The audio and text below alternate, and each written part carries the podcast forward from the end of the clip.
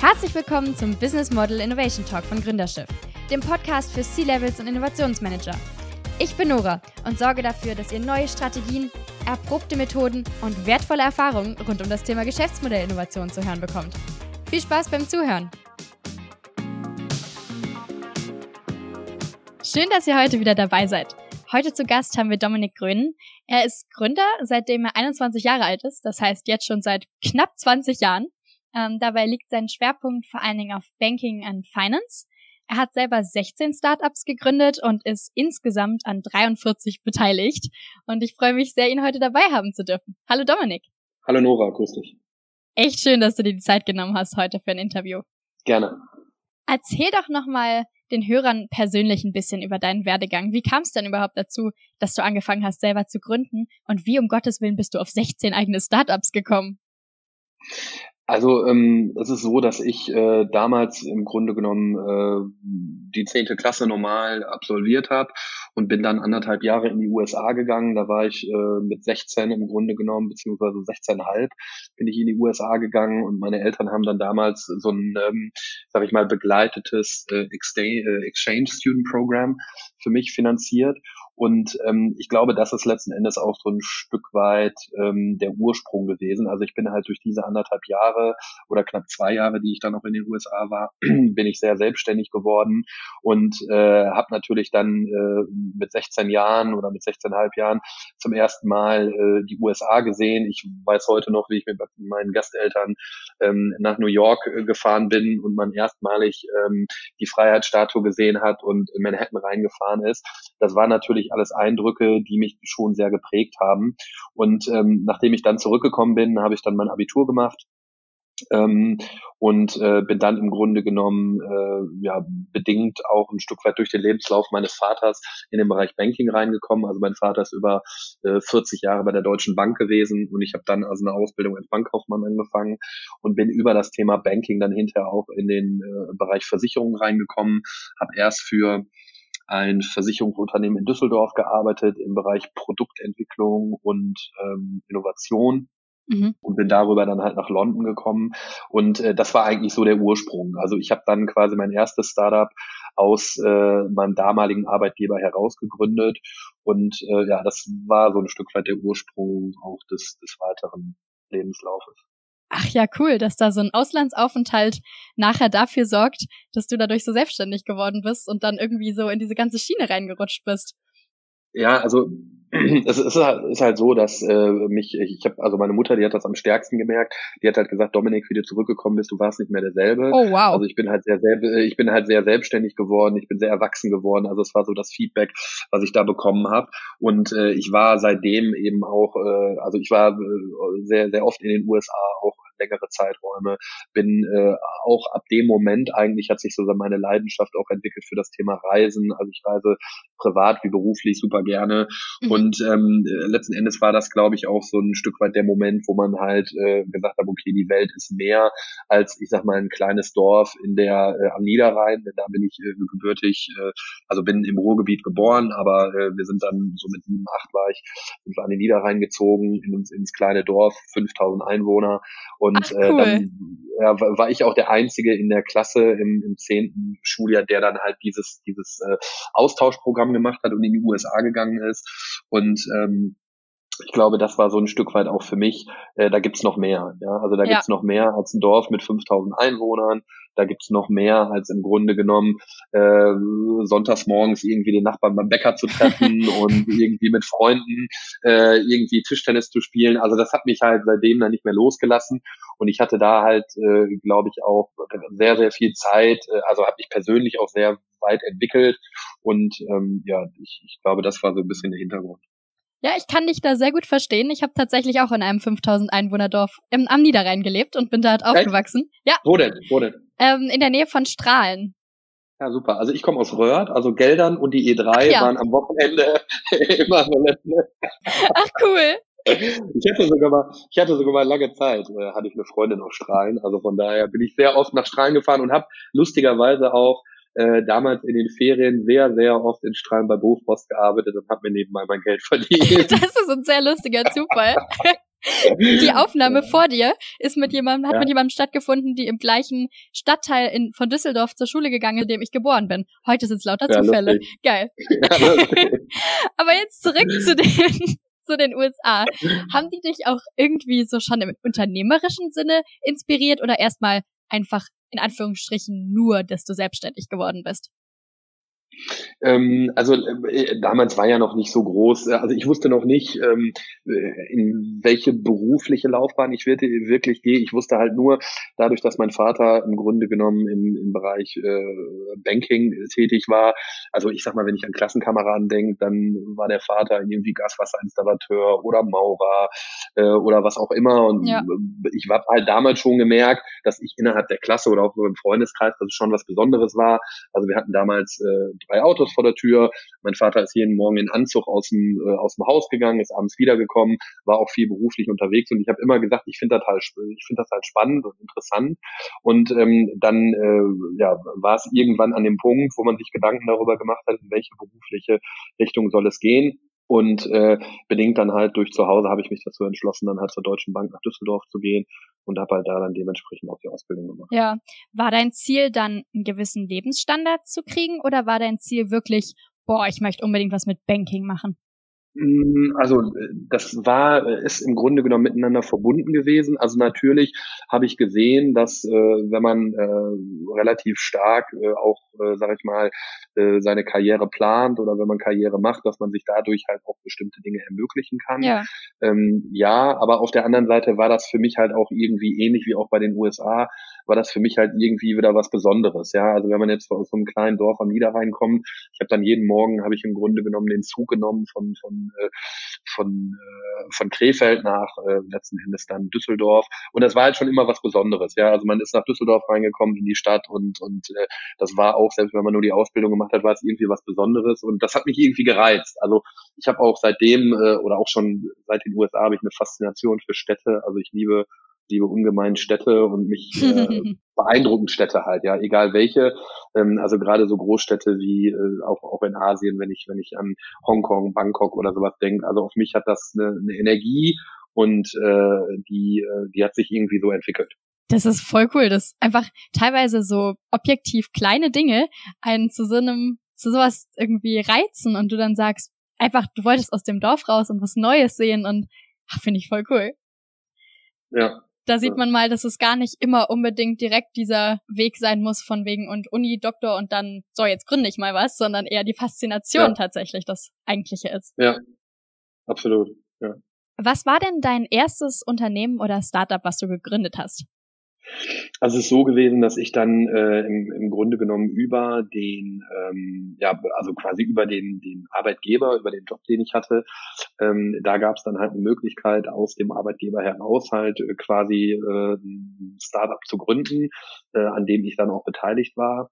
Und äh, das war eigentlich so der Moment. Also ich hätte wahrscheinlich selber irgendwann auch den Weg in diesem Bereich äh, gefunden, aber letzten Endes war es halt so, dass ich das äh, ja, bedingt halt einfach durch den äh, durch den Arbeitgeber halt äh, so erfahren hat. Ja, klar, das ist natürlich so auch ein Weg, der einfacher und vielleicht auch schneller war, als wenn das erst mit der Zeit gekommen wäre bei dir, oder? Ja, ja, ja, absolut. Hast du heute noch mit dem Startup selber was zu tun oder hast du das schon nee, verkauft nee, oder wie ja. auch immer? Ja, verkauft. Ja, okay. verkauft. 2014, also von daher habe ich da nichts mehr, äh, nichts mehr mit zu tun. Aber es war natürlich irgendwie äh, eine sehr gute, äh, eine sehr gute Erfahrung und vor allen Dingen war natürlich zum Beispiel auch am Anfang so das Thema ein Stück weit ähm, gesichert, wie äh, kriegt man so die Startfinanzierung hin, einfach weil es aus dem Unternehmen heraus ähm, finanziert worden ist. Das war so schon ganz interessant. Man hat halt super viel Erfahrung gesammelt. Ja, klar. Und von daher äh, bin ich da, äh, bin ich da eigentlich auch happy, dass das so sich entwickelt hat. Ach, das ist schön. Hattest du dann trotzdem, auch wenn es aus dem Unternehmen heraus gegründet war, selber genügend ähm, mit Entscheidungsfreiheit? Ja, also ich war, äh, war im Grunde genommen Geschäftsführer in der Company und äh, war letzten Endes dann auch äh, dementsprechend derjenige, der äh, ja da das Bruder in der Hand hatte. Also von daher habe ich da schon äh, habe ich da schon einiges äh, einiges auch natürlich beeinflussen können. Ja, und dann hattest du so ein bisschen äh, Feuer gefangen und wolltest in die ganze Startup und Gründungswelt rein oder wie kam das? Naja, es kam äh, zu, zu, dem Zeitpunkt fing es halt schon relativ stark an, dass sich halt auch Konzerne äh, verändern und Unternehmen letzten Endes sich auch sehr stark mit dem ganzen Thema Digital und Innovation beschäftigen. Und da ist man natürlich sehr, sehr stark in diese, in diese Gründerszenen reingekommen. Also nicht nur in Deutschland, wenn ich jetzt an Berlin denke, sondern sehr stark auch London, sehr stark New York, San ja. Francisco, ja. Äh, Asien. Und man hat sich dann äh, sehr, sehr intensiv mit dem ganzen Thema beschäftigt. Und äh, ja, darüber ist das letzten Endes so ein Stück weit auch dann äh, entstanden. Okay, ja. ja. Und was war denn das zweite Startup, was du gegründet hast? Wie hast du da die Kurve geschlagen und warst du dann in dem ursprünglichen Unternehmen, aus dem das erste Startup rausgegründet wurde, überhaupt noch drin? Oder war das damit dein Ende in dem ersten Unternehmen? Genau, also ich habe meine Anteile dann verkauft ähm, äh, im Jahr 2014, genau. hatte dann im Grunde genommen noch ungefähr sechs Monate, wo ich dann in dem Unternehmen noch tätig war und äh, bin dann bin dann im Grunde genommen komplett rausgegangen. Ah, okay. Und habe mich aber in diesen sechs Monaten dann halt auch schon äh, mit einem äh, mit einem weiteren Thema oder mit einem neuen Thema beschäftigt, was aber auch sehr sehr stark an dem alten Thema äh, angelehnt war, einfach weil man gemerkt hat, Mensch, okay, ähm, man sieht da einfach einen bestimmten Optimierungsbedarf und äh, da kann man halt noch Dinge verbessern und das war letzten Endes auch so die Motivation, das zweite Unternehmen. Das wäre jetzt meine Frage gewesen, die Motivation dahinter. Mhm. Genau, also letzten Endes war es so, dass dann äh, man im ersten Unternehmen halt schon viele Dinge entwickelt hat, aber man halt gesehen hat, dass Dinge oft äh, an, an einigen Stellen man noch besser oder effizienter machen kann. Und äh, zu dem Zeitpunkt war halt schon die Mitarbeiteranzahl in dem Unternehmen relativ groß und es war halt immer noch irgendwie auch so durch den Konzern gesteuert.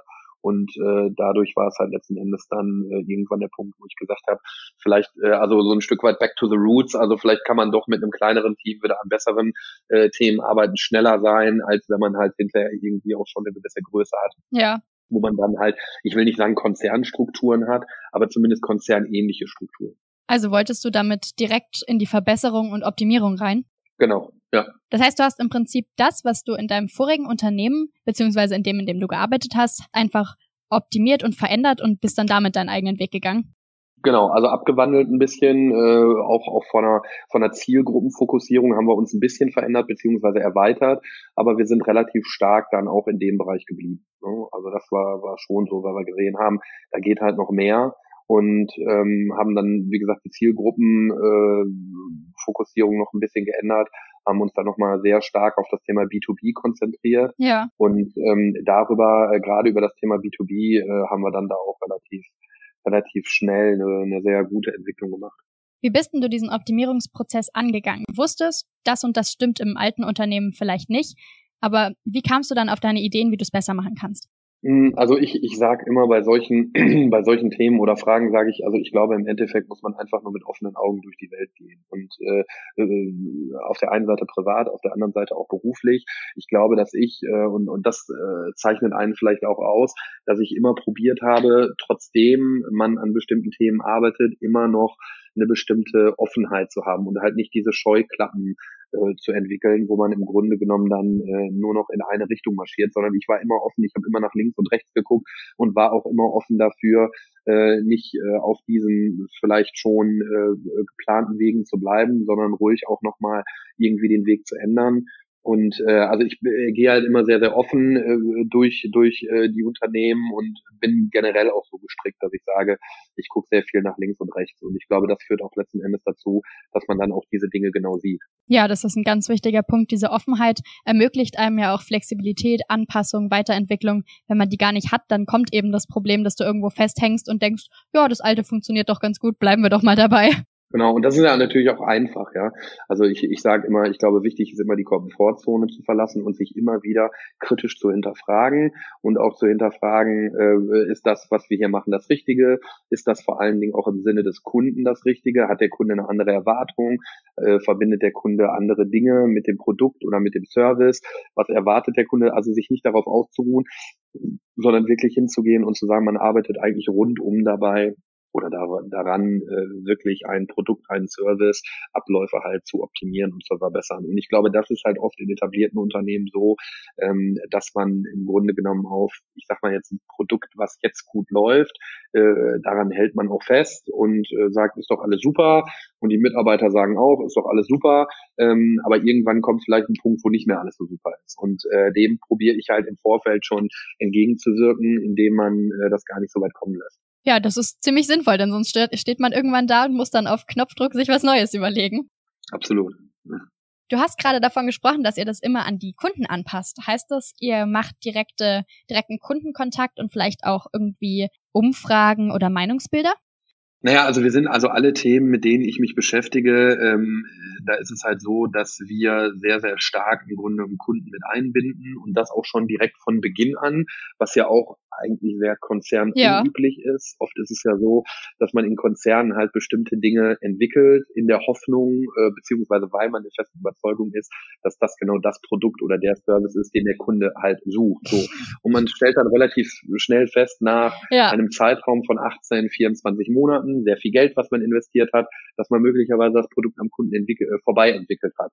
Und das ist halt etwas, was wir grundsätzlich und was ich eigentlich schon immer äh, gemacht habe, dass man hingeht und sagt, okay, wir gehen so früh wie möglich damit raus. Ja, also wir fragen so früh wie möglich potenzielle Kunden, potenzielle äh, Leute, die unser Produkt kaufen, nutzen, äh, empfehlen, was auch immer, wie sie das empfinden, würden sie das nutzen und das auch wirklich ähm, sehr, sehr, sehr äh, strukturiert, so dass man sagt, also wir führen teilweise wöchentliche Interviews, äh, wo wir im Grunde genommen Fortschritte, die wir in der letzten Woche gemacht haben, direkt in der Folgewoche auch wieder mit Kunden besprechen und diskutieren. Und dadurch ist natürlich das Risiko vor größeren, also nicht vor kompletten Fehlinvestitionen geschützt, aber vor großen Fehlinvestitionen geschützt, weil man natürlich relativ schnell ein Feedback immer bekommt. Da hast du gerade meine nächste Frage schon mit beantwortet. Ich hätte dich nämlich jetzt gefragt, wie du mit Risiken umgehst, aber so beugst du ja vielen Risiken tatsächlich schon vor.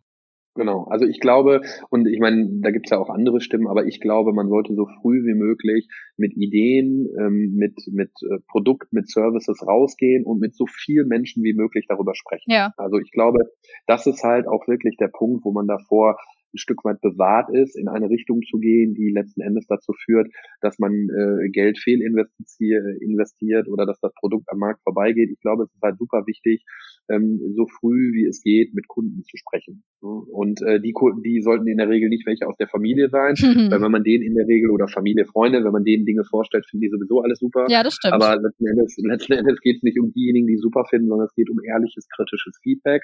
Und äh, da halt auch letzten Endes, glaube ich, sind Leute, die gar nichts mit mit einem selber, mit dem mit Familie, Freunden, äh, mit dem Umfeld zu tun haben, immer besser. Also wir machen das hier bei uns in der Regel so, dass wir sehr sehr viel über über Facebook und die sozialen Netzwerke machen. Das heißt also, wir holen dann im Grunde genommen die Leute zu uns ins Office, wir stellen denen die Themen vor, die werden dann incentiviert über bestimmte Dinge. Mal ist es ein Amazon-Gutschein, mal ist es irgendwie Pizza und Bier, ähm, wo wir die einladen und wo wir dann wirklich denen bestimmte Themen vorstellen, das diskutieren und dann aber wiederum auch das Feedback und, und die Erkenntnisse, die wir bekommen, mit in die Produktentwicklung einbeziehen. Ach cool, das ist ja auch mal schon alleine, das ist schon eine extrem innovative Idee, die Leute da einfach zu euch zu holen oder meinetwegen zu Pizza ja. und Bier oder mit einem Amazon-Gutschein. Ja. Voll geil. Genau. Ja, also das ist richtig gut. Wir haben jetzt gerade im, im äh, Dezember hatten wir eine relativ große Runde, wo wir so, äh, da geht's um Startup im Bereich äh, Familie, Kind, Mutter.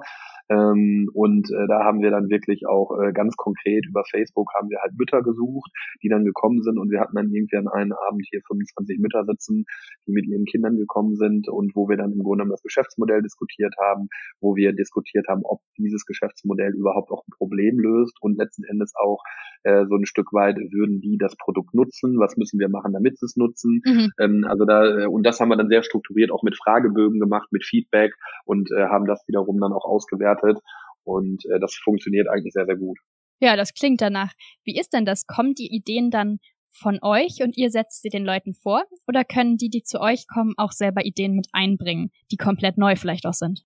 Also es ist so, dass äh, wenn, äh, wenn, wenn ich mich mit Themen beschäftige, also natürlich arbeitet man immer an eigenen Ideen, also wie schon äh, vorhin gesagt, wenn man mit offenen Augen durch die Welt geht, dann äh, ist für mich eigentlich immer wichtig, dass es äh, irgendwo Defizite oder Probleme gibt. Und ich glaube, die gibt's halt en masse äh, in, in der Welt. Ähm, und äh, genau das ist eigentlich für mich auch immer der Startpunkt. Also ähm, wenn es ein Problem, wenn es ein, ein, ein, ein Punkt gibt, wo man eine gewisse Unzufriedenheit hat, dann äh, ist das für mich halt ein Ansatz, sich mit, mit neuen Themen, mit Verbesserungen zu beschäftigen.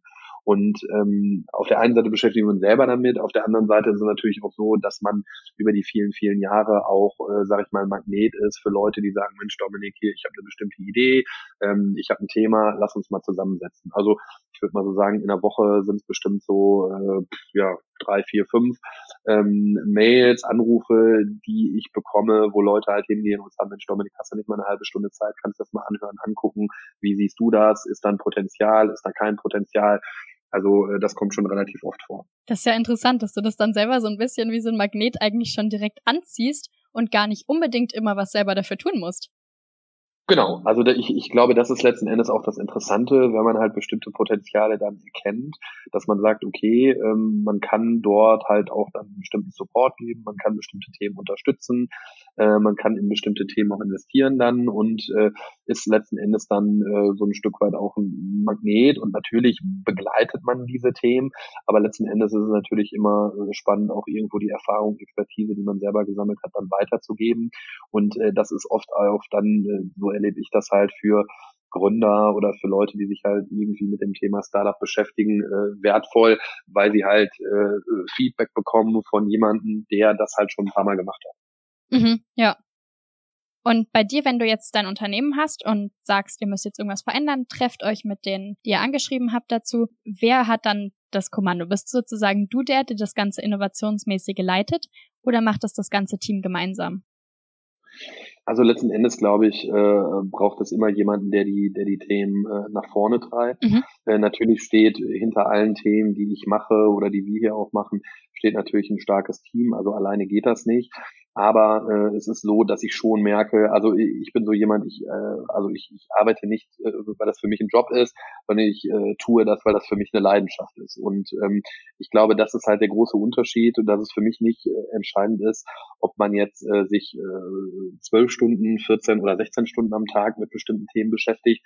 Wenn man, äh, wenn man da mit Leidenschaft bei ist, dann äh, zählt man halt überhaupt nicht äh, diese Minuten oder Stunden. Und äh, ich glaube, das ist halt äh, das Entscheidende und ich probiere halt schon die Themen hier intern bei uns auch so stark wie möglich äh, nach vorne zu treiben und äh, auch nicht diesen Zustand zuzulassen, sich zurückzulehnen. Also ähm, ich glaube, das äh, ist halt wichtig, gerade in dem Bereich, in dem wir äh, tätig sind oder generell, wenn es um Innovation geht, dass man halt nicht äh, diesen Stillstand hat, sondern ich glaube, ähm, man muss rund um die Uhr, also Innovation oder oder auch äh, ja, also Innovation ist halt kein Thema, was ich irgendwie drei Tage im Jahr mache, sondern Innovation ist ein Thema, was ich im Grunde genommen äh, integrieren muss in mein Unternehmen und das im Grunde genommen 365 Tage im Jahr. Okay.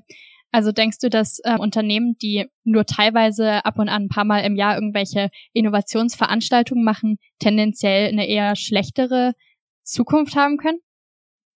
Naja, ich glaube, dass das viel Alibi-mäßig ist. Ich glaube, dass es halt teilweise dann so ein Stück weit ähm, naja, wir haben es ja gemacht. Ne? Wir haben jetzt irgendwie zweimal im Jahr unseren Innovationsworkshop, da machen wir ein paar Themen.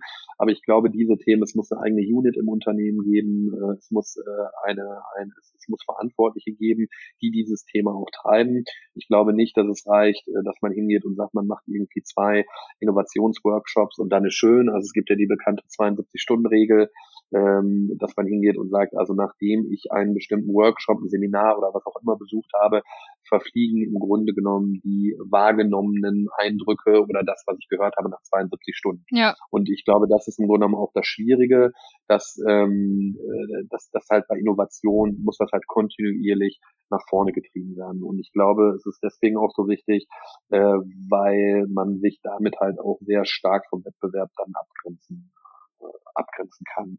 Äh, letzten Endes, glaube ich, ist die Schwierigkeit, wenn ich mir heute die, die Landschaft von Firmen und Unternehmen angucke, dass die, die Menschen, die in diesen Unternehmen arbeiten, nicht die richtigen sind. Das heißt also, wenn ich mir heute ein Unternehmen, ein Konzern angucke, dann ähm, verwende ich immer gerne so die Aussage, dass ich sage, ihr müsstet eigentlich 50 Prozent der Leute rausschmeißen, oh je. weil 50, 50 Prozent der Leute das falsche Mindset haben. Ja. ja. Also ihr braucht Leute, die, ihr braucht nicht die Leute, die hingehen und sagen, ist doch alles super und ist doch alles toll und wir haben das immer so gemacht, sondern ihr braucht die Leute, die wehtun. Ihr braucht die Leute, die kritisch sind und ihr braucht die Leute, die im Grunde genommen genau den Finger in die Wunde legen. Ja, ja, das klar. wird viel zu selten gemacht ja, weil a man natürlich, äh, also es ist ein Störfaktor, es ist ungemütlich, es tut auch mal weh. Ist unangenehm auf aber aber genau das hört äh, genau das gehört dahin, ja. Und es gibt ja heute, wenn ich mir Firmen angucke oder auch große Unternehmen, dann gibt es halt oft die Situation, dass man sagt, naja, hätten wir das mal ein bisschen eher gemacht, ja. Und es gibt halt heute viele Unternehmen, ähm, die nicht mehr am Markt sind, die vor vielen Jahren, äh, wo, wo es undenkbar war, dass diese Unternehmen vom Markt verschwinden.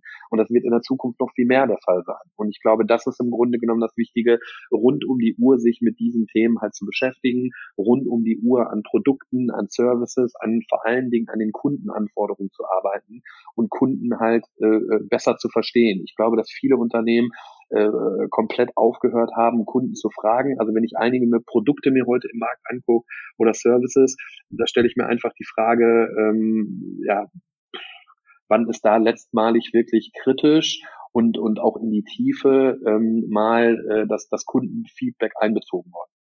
Ja klar, die Unternehmen, die da nicht dran arbeiten, da ist die Gefahr groß, dass die irgendwann eingestampft werden. Ja, absolut. Du hast ja gesagt, du hast auch nicht nur in Deutschland zu tun. Habe ich das richtig verstanden? Ja. Genau. Ja. Hast du irgendwie einen Vergleich, dass du sagst, Innovation funktioniert in anderen Ländern besser als in Deutschland? Hängt Deutschland hinterher oder ist Deutschland mittelmäßig dabei oder wie sieht's da aus? Ich glaube, wenn ich mir mal das ganze Thema Kultur angucke, und da nehme ich immer gerne so das Beispiel, äh, die, die Kultur eines Startups äh, gegenüber der Kultur eines, eines etablierten Unternehmens, eines Konzerns, ähm, und da vielleicht auch so ein Stück weit äh, den Link in die USA. Ähm, es ist letzten Endes so, dass äh, wenn ich hier in Deutschland gründe, und das ist ja letzten Endes auch so ein Stück weit die, äh, sage ich mal, Gefahr, die von außen oft äh, junge Gründer trifft, dass man hingeht und sagt, hast du dir das auch gut überlegt? Ja. ja. Also du willst deine eigene Firma gründen, du willst deinen Job kündigen. Also in der Regel wird man für geisteskrank erklärt, wenn man das äh, machen will. Ja, weil sagt, Mensch, du hast doch einen sicheren Job. So viel Sicherheit wie doch da möglich. drin und ist doch alles super. Ja, also ich weiß, wenn ich an meine äh, Schwiegermutter denkt, die im Grunde genommen hingegangen ist und gesagt, Mensch, Dominik, also ja, das ist, ist natürlich auch ein Risiko und du musst dich privat krankenversichern und sowas. Also es gibt halt viele, viele äh, Vorstellungen, die dazu führen, dass Leute äh, Angst davor haben, sich selbstständig zu machen, ja, weil sie eine gewisse Un Un Unsicherheit spüren. Und ich glaube, das ist halt anders in den USA, weil man einfach hingeht und sagt, äh, dort äh, ist der Trend äh, ein anderer und selbst wenn man mal scheitert, dann ist das total okay. Ähm, aber in Deutschland ist es halt immer, und, und das kriegen wir ja eigentlich auch von Kind auf, beziehungsweise schon in der Schule mitgeteilt, dass Scheitern oder Fehler schlecht sind. Und jetzt trifft auf einmal ähm, eine Kultur aufeinander, wo Scheitern gefordert ist. Ja, und das ist im Grunde genommen genau diese, diese, diese Umgebung Startup und, und dieses Ökosystem Startup, wo man hingeht und sagt, es ist gewollt, dass man scheitert, es ist gewollt, dass man im Grunde genommen auch Fehler macht und besser ihr macht die, die Fehler früh als zu spät.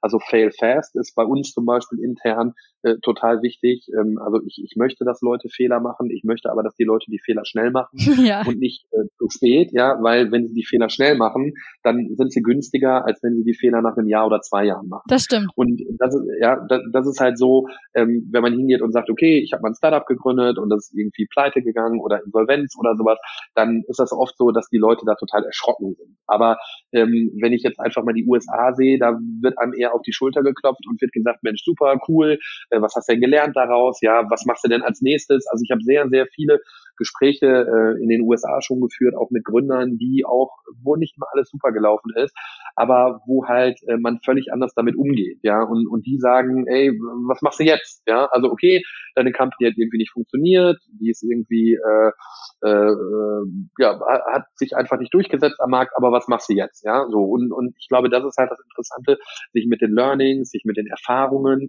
äh, zu beschäftigen. Natürlich sollte, oder natürlich darf man diese Fehler nur einmal machen, aber ich glaube, das ist das wirklich Spannende. Also was hast du gelernt aus einer Situation, die sehr negativ war? Und wenn ich damit halt äh, smart umgehe, dann kann ich da super viel, äh, super viel draus äh, rausziehen und super viel für mich im Grunde genommen auch gewinnen, was ich halt im Grunde genommen in der nächsten Company äh, wieder besser machen kann. Ja, also ich weiß, die erste Company, die ich gegründet habe, äh, die ist kläglich gescheitert. Ja, also wir haben die Company, Company nach anderthalb Jahren haben wir die wieder geschlossen, äh, weil wir gesagt haben, also es funktioniert einfach nicht. Mhm. Ja. Also wir haben einfach da Fehler gemacht und äh, so haben die Fehler dann im Grunde genommen beim zweiten Mal nicht mehr gemacht und auf einmal hat sich so eine Company ganz anders entwickelt. Und ich glaube, das ist halt auch etwas, was in Deutschland grundsätzlich ähm, nicht üblich ist, offen über seine sein, sein Scheitern, offen über Themen auch zu sprechen, die schiefgelaufen sind, weil das immer noch so Themen sind, wo man sagt, naja, okay, die müssen wir lieber hinter dem Zunvorhang halten. Und ich glaube, das ist halt wichtig, auch ähm, die Möglichkeit zu haben, offen darüber zu sprechen und auch zu sagen, ey, ich habe was probiert, das hat aber nicht funktioniert und jetzt probiere ich halt was anderes. Ja, da schämt man sich momentan eigentlich eher noch für, als dass man dann stolz drauf ist, was man trotzdem geschafft hat und daraus gelernt hat. Genau. Und ich glaube, das ist halt das Schlimme und äh, ich glaube, das sollte halt anders sein. Und äh, es, es gibt da ja auch schon bestimmte bestimmte Formate, wenn ich mal an diese Fuck-Up-Nights denke, äh, wo man hingeht und sagt, äh, also da wird ganz offen drüber gesprochen. Ich glaube, das müsste nur viel mehr sein und äh, man darf halt auch nicht den Fehler machen, zu, zu signalisieren, dass Fehler schlecht sind. Und äh, wenn ich jetzt an die Schule denke, ja, da gibt's immer nur den Rotstift und Rot ist immer Fehler und Rot ist immer schlecht. Es gibt aber nicht den grünen Stift, der im Grunde genommen hingeht und sagt, ey, all das hast du richtig gemacht. Ja, so. Und ich glaube, äh, das ist halt äh, auch wieder eine Frage der Einstellung des Mindsets. Und äh, ich denke, das ist halt etwas, was die Startup-Szene auch sehr, sehr stark von der Konzernwelt äh, unterscheidet. Ja, wie du gerade gesagt hast, das ist ganz klar ein Mindset-Ding. Also ja. da muss auch, denke ich, noch viel passieren, damit das Ganze in Deutschland sich vielleicht noch ein bisschen mehr ankurbelt und sich mehr Leute vor allen Dingen auch trauen. Es gibt ja einige Leute, die vielleicht eine Idee hätten, sich aber aufgrund verschiedener Umstände gar nicht trauen. Ja, absolut. Ja. Denkst du persönlich, dass Innovation dadurch, dass die Zeit heute so schnelllebig ist, wichtiger geworden ist? Also man stellt ja schon fest, dass Innovation irgendwie so eine Art Modewort ist. Klar, Innovation gibt's schon immer allein das Feuer entdecken ist ja irgendwo auch eine Art von Innovation vor vielen, vielen, vielen ja. Jahren gewesen. Aber man hatte das früher ja oft so, gut, ich habe jetzt Schuster gelernt, ich bleibe mein Leben lang Schuster, mein Unternehmen oder meine kleine äh, Werkstatt läuft, da muss ich nicht viel dran verändern. Aber das ist heute ja anders. Woran liegt das? Mhm. Mhm. Also ich glaube, dass das halt gerade so in den letzten, ich würde mal so sagen, zwei, drei Jahren äh, richtig Mode geworden ist. Jeder gönnt sich irgendeine Innovationsabteilung, jeder gönnt sich ähm, Chief Digital Officer. äh, also es ist im Grunde einfach Mode. Ja, so die Frage ist natürlich immer auch da wieder beim Mindset. Und da gibt's halt sehr, sehr viele Beispiele welche Mitarbeiter werden genau in diese Teams gesteckt. In der Regel gibt es oft die Vorstellung, dass ich jemanden, der vorher, ich sag mal, einfach im Marketing war, den mache ich jetzt auf einmal zum Chief Innovation Officer und ähm, auf einmal äh, sind wir alle äh, innovativ und digital, weil wir jetzt ein MacBook, eine Apple Watch und ein iPhone haben. Ja? So, und, und, und das ist ja ein Stück, äh, ein Stück der Wahrheit, ja. Und ich glaube, das funktioniert halt. Ich glaube, es müssen halt Leute mit einem anderen Mindset da rein. Natürlich äh, muss in so einem Team auch äh, äh, müssen Leute und die gibt's ja auch in den Unternehmen, die innovativ sind und die auch letzten Endes ein richtiges Mindset haben, aber die müssen im Grunde genommen zusammengebracht werden mit Leuten von außen. Ich glaube, das ist halt das Wichtige. Und ich glaube, aktuell ist es halt so eine Mode, dass jeder irgendwo sich auch mit diesen Themen beschäftigen möchte. Ähm, es ist natürlich auch vom Image her äh, super, ja, wenn man hingeht und sagt, hier, wir haben eine Innovation-Abteilung, wir haben Chief Innovation Officer, die sich mit den Themen beschäftigen. Das macht natürlich auch eine gewisse Attraktivität. Ähm, aber die Frage ist natürlich immer, wie viel steckt dahinter? Ja, also ich behaupte einfach mal, dass viele Themen gemacht werden ohne wirklich auch ja oft äh, eine richtige Strategie zu haben. Also wenn ich wenn ich erlebe, wie viele Unternehmen äh, sogenannte äh, Pilgerreisen wirklich schon in Silicon Valley machen oder nach Berlin. Ich war gerade heute Morgen war ich bei einer Firma, die gesagt hat, Mensch, Herr Grün, ich war im letzten Jahr in Berlin und das war ja so toll und dann haben wir uns da ein paar Startups angeguckt und äh, also das ist ja wirklich super. So ähm, und, und das ist dann im ersten Moment auch super, ja. Also man muss sich das so ein Stück weit wie ein Zoo vorstellen. Oh ich habe das selber schon unzählige Male erlebt, ja, aber wirklich, wo man, also es gibt teilweise gibt's ähm, äh, es gibt wirklich äh, Reiseagenturen, die solche Startup-Touren organisieren. Ja, und da muss man sich das so vorstellen, dass dann die netten Herrschaften in Anzug und Krawatte kommen, bei einem Startup durchgeführt werden und äh, dann dann können sie sich das im Grunde genommen alles angucken. Ja, so und äh, spätestens da greift wieder die 72-Stunden-Regel, denn wenn sie wieder in ihren Alltag kommen und wenn sie wieder zurück im Konzern sind, stellen sie dann am Ende des Tages fest, dass viele Dinge so gar nicht umsetzbar sind oder abbildbar sind. Ja, und ähm, ich glaube, das ist halt so ein Stück weit äh, die Situation, wie sie halt heute auch bei vielen Unternehmen ist. Da muss ich sagen, das ist mir echt neu. Das kannte ich auch noch nicht. Das klingt fast ein bisschen absurd eigentlich. Ja, ja, aber das ist so. Ne? Also äh, es war mal so lustig, es gibt in Berlin die Factory, ich weiß nicht, ob du die kennst, und ähm, äh, ich, ich war an diesem Tag, war ich in der Factory und auf einmal sind da sechs, sieben, acht Limousinen vorgefahren. Und das waren dann halt alles, alles Vorstände von Banken, die dort einen Innovationsworkshop hatten. Und die haben sich dann dort eingemietet ja, so, und dann sind im Grunde die ganzen Gründer sind irgendwie mit ihrem, mit ihrem E-Scooter gekommen oder mit ihrem Fahrrad oder mit Drive No, genau. Car to Go und dann sind im Grunde die Limousinen der Vorstände vorgefahren, die dann halt Anzug, Krawatte, Manschettenknöpfe da ausgestiegen sind. Also das, das äh, glaube ich ist, deswegen sage ich Zoo, weil das halt wirklich schon so ein Stück weit äh, sich so anfühlt. Ne? Ja, so wie du das beschreibst, klingt das echt danach. Und vor allen Dingen, das ist ja dann wieder dieser klassische Fall, da wird versucht, Innovation irgendwie zwanghaft herbeizuführen und nicht, dass Innovation schon längst ein Teil des Unternehmens geworden ist und ganz ja. von alleine eigentlich passiert. Ja, absolut. Denkst du, man kann das irgendwie vermeiden, dass es diesen So-Effekt und dieses Gezwungene gibt? Oder muss man dieses Gezwungene irgendwann mal durchleben, damit das Unternehmen überhaupt generell innovativ werden kann? Also generell ist es ja positiv, wenn sich Unternehmen und Firmen damit beschäftigen und wenn die, wenn die nach links und rechts gucken und wenn die auch den Kontakt in die Startup-Szene oder in diese Digitalwelt suchen, dann ist das ja grundsätzlich erstmal positiv. Ich glaube aber einfach, dass dieses Bild, ja, also acht Limousinen fahren vor die Factory in Berlin, dass das einfach das Falsche ist. Ja, also das, ist einfach das Falsche. Und ich glaube einfach, ähm, dass man, äh, dass man dann probieren muss, bestimmte Talente zu gewinnen, die vielleicht aus der Szene kommen, die die Szene sehr gut kennen mhm. und die dann im Unternehmen auch helfen, im Grunde genommen diesen Switch zu schaffen und und äh, diesen Transformationsprozess. Ähm, äh, letzten Endes äh, komme ich nochmal zu dem Punkt, dass ich sage, es ist, glaube ich, oft Alibi-mäßig, ja. ja, dass man hingeht und sagt, naja, okay, wir machen da was und wir waren da und da und wir haben jetzt auch ein, eine Digital-Unit oder eine digitale Einheit. Da sind Leute, die kümmern sich um die Themen, einfach weil man gegenüber vielleicht auch Wettbewerbern oder ähm, ja, ja, weiteren Marktteilnehmern nicht dastehen will, als dass im Grunde genommen ähm, ja man da nichts macht. Ja, also ich glaube, dass das halt oft oft Alibi-mäßig auch gemacht wird. Ja, klingt ja alles auch ganz cool. Innovationszentrum, ja, Innovation Lab, sonst was. Total, ist so, ist so, ja. Also wir haben jetzt festgestellt, es kommt ganz arg darauf an, dass man die Innovation integriert und nicht oben aufsetzt. Vor allen Dingen, dass man ja. neue Köpfe sich vielleicht ins Unternehmen holt, möglichst ja. sich nicht auf dem Alten ausruht und auch mal was Neues wagt und am eigenen Mindset arbeitet. Ja, und vor allen Dingen, ich glaube, was halt wichtig ist, dass es direkt oben aufgehängt ist, also dass das halt eine Sache ist, die direkt von dem Vorstand oder auch vom Management getrieben wird und, und, und auch angestoßen wird.